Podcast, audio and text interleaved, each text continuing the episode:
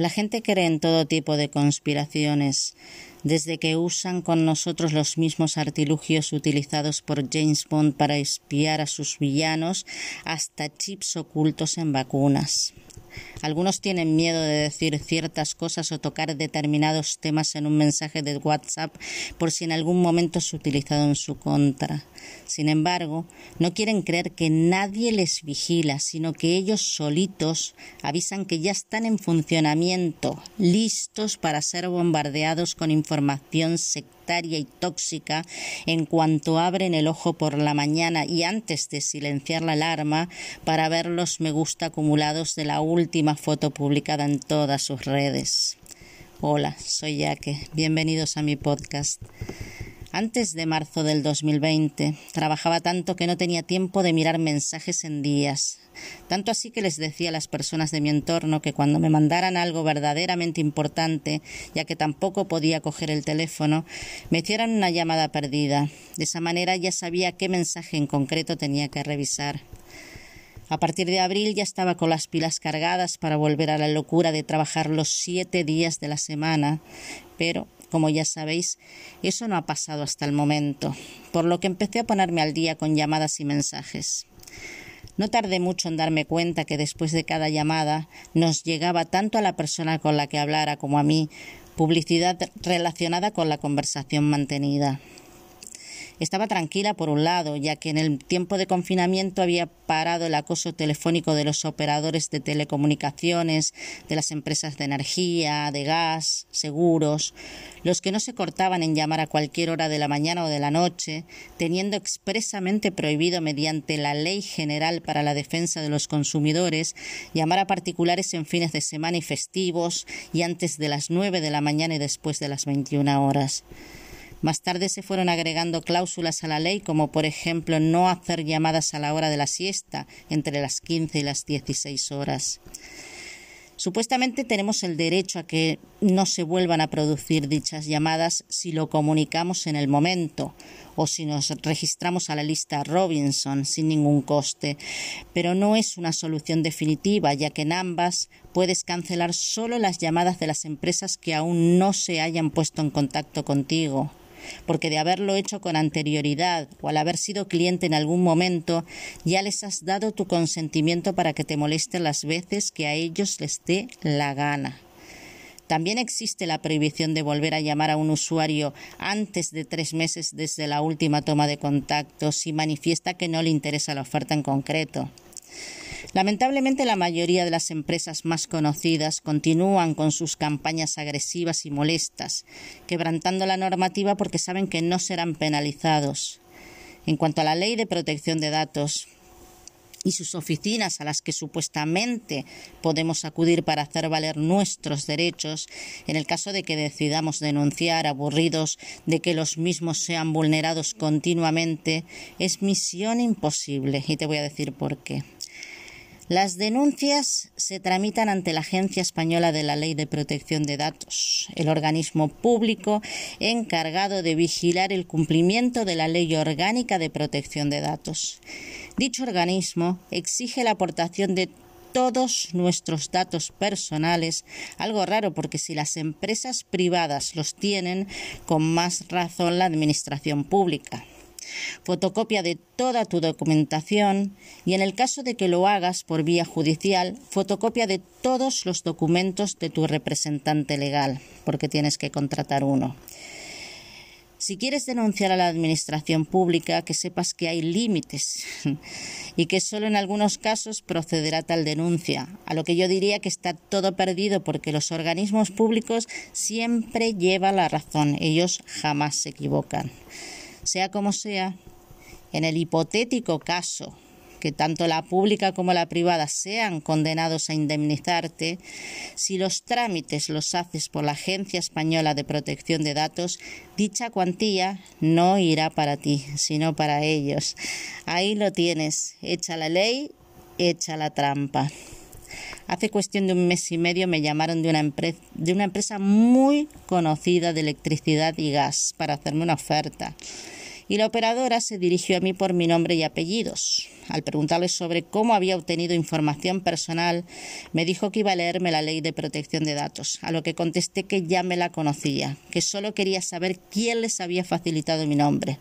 De igual, me la leyó igualmente, me dijo que era su obligación y cuando llegó al nombre de la supuesta empresa le dije que no me volvieran a llamar o les denunciaría. En resumen, el nombre de la empresa facilitada por la operadora no existe. Con lo cual, no puedes reclamar a nadie. Y si no eres o has sido cliente de la compañía que te ha llamado, no puedes poner una reclamación ante ellos tampoco, aunque te llamen 20 veces al día. Nos hemos llenado la boca durante años diciendo a los infractores que pondríamos en conocimiento de la agencia que habían violado nuestros derechos. Y lo único que hemos conseguido es hacer el ridículo porque a la agencia solo le interesa recaudar, como a todas. El problema es el mismo de siempre. Mm, aprueban un carro de leyes de las que no conocen su contenido, pero que es la única manera de hacer creer a la Unión Europea que cumplen con las normas de la comunidad. O sea, tienes unos derechos, pero no te los conceden para que los intereses creados en torno a la normativa no se vean afectados en lo más mínimo. En todo caso, no nos vigilan porque nos consideren importantes, menos cuando no tenemos donde caernos muertos, ni para enterarse si criticamos a un partido político determinado para luego quitarnos la prestación. Faltaría más. Lo hacen para enterarse cuáles son nuestras necesidades más inmediatas, para luego acribillarnos con publicidad masiva, al tiempo que nos manipulan enumerando los beneficios que obtendríamos al adquirir sus productos. En definitiva, a la clase obrera o menos favorecida nos investigan con la única finalidad de vendernos lo que necesitamos y lo que no, de vendernos todo mediante un buen lavado de cerebro dependiendo de lo vulnerable de cada persona.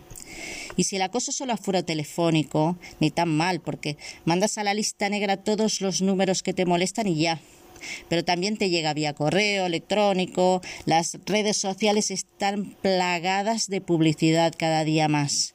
O simplemente cuando navegas por Internet empiezan a emerger ventanas publicitando productos que igual estuviste consultando seis meses atrás. Sinceramente es muy desagradable, muy molesto. Pero no te comas la cabeza, te investigan para venderte sus excedentes, no eres especial, ni les interesas en ningún otro aspecto, ni siquiera te protegen cuando por ley deberían hacerlo. Tampoco es la única forma de acoso. Hace unos días, viendo un programa de televisión, pude aclarar varias dudas gracias a las declaraciones de un troll. Aunque le llamaban bot y tuviera la voz distorsionada, era un humano, por lo tanto un troll. La verdad me resultó muy interesante porque empiezas a atar cabos y no te puedes creer que todo case a la perfección y que no hayas podido verlo tan claro antes. Y menos te puedes creer que haya sinvergüenzas que paguen a un troll para hundir o ensalzar cuentas de marca, emprendedores, empresas, partidos políticos y todo lo que suponga una amenaza o una ganancia. Y me da lo mismo un troll que un bot. Uno es humano y el otro es controlado por la mano del humano, hasta que la situación se revierta. Pero lo que más me llama la atención es que en España haya poco menos de media docena de oficinas, como le llaman ellos, grandes e importantes y otras tantas más pequeñas o macrogranjas de bots o macronidos de mafiosos que se dedican sobre todo a desprestigiar, a sembrar odio y a trabajar para arruinar la vida de muchas personas. Estos seres camaleónicos son contratados para hacer el trabajo sucio de gente narcisista que solo llega a la cima aplastando personas de valor. Y lo que también me llama la atención es que el salario de estos trolls sea sobre los mil euros más que nada lo digo porque el trabajo que desempeñan, según sus propias palabras, es muy duro, ya que tienen que estar cambiando de identidad continuamente, llenando de gloria a unos y de basura a otros, llegando a manejar más de 40 cuentas a la vez. Se me hace muy extraño que personas que tengan la capacidad de influir a las masas como lo hacen ellos no tengan empleos espectaculares con salarios de categoría sea como sea, yo creo que ellos también tienen algo de narcisista, porque es imposible que una persona empática sea capaz de causar tanto daño. El personaje del que hablo ha escrito un libro contando, según él, toda la verdad, y dice estar muy arrepentido de todas las malas acciones cometidas. Dice que estudian el comportamiento y los sentimientos de sus víctimas para asegurarse la victoria. Y yo me pregunto, ¿se ponen unos límites? ¿Hasta dónde son capaces de llegar? Porque no estamos hablando de bobadas, sino de que hay personas que acaban arruinadas, malviviendo, otras caen en las drogas y otras se suicidan porque no aguantan el acoso al que les someten.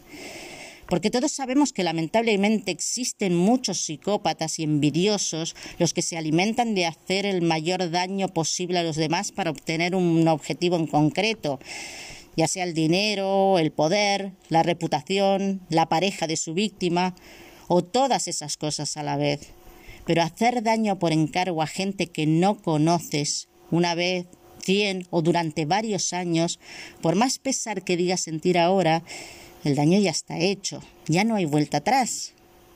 Todos tenemos derecho a equivocarnos y a segundas oportunidades, por supuesto, pero muchas de las personas a las que has acosado ya no tendrán ninguna oportunidad porque ya no están. Habla de oficinas que parecen normales pero que no lo son. Pero no especifica si todos los trabajadores son trolls o solo unos pocos. Tampoco sabemos si pueden estar desperdigados en organismos públicos, que no sería nada raro. ¿Por qué no?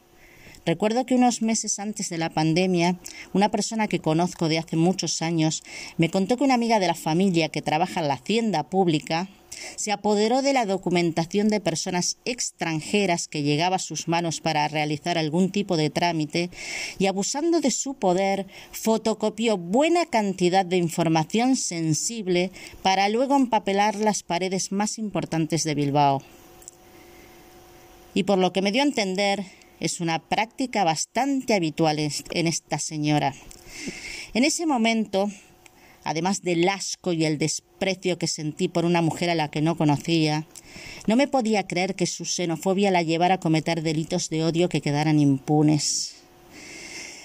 Hoy me pregunto si esa mujer es mala de nacimiento o es un troll pagada por Hacienda para sembrar un odio más grande hacia los extranjeros del que ya existe. Todo puede ser. La verdad es que he visto tanto que son pocas las cosas que realmente me sorprenden. No solo a los autónomos hay que investigar, a los organismos públicos también. Señor defensor del pueblo, es hora de ponerse las pilas. A nivel estatal habría que hacer una limpieza y reinicio del sistema, localizar malintencionados y eliminarlos permanentemente, buscar bots y trolls y reprogramarlos, liberar espacio para que se mantenga lo más limpio posible. Ahora mismo sobran todos. Utilizar un antivirus potente que detecte de inmediato y elimine malignos eficazmente para una notable mejora del sistema.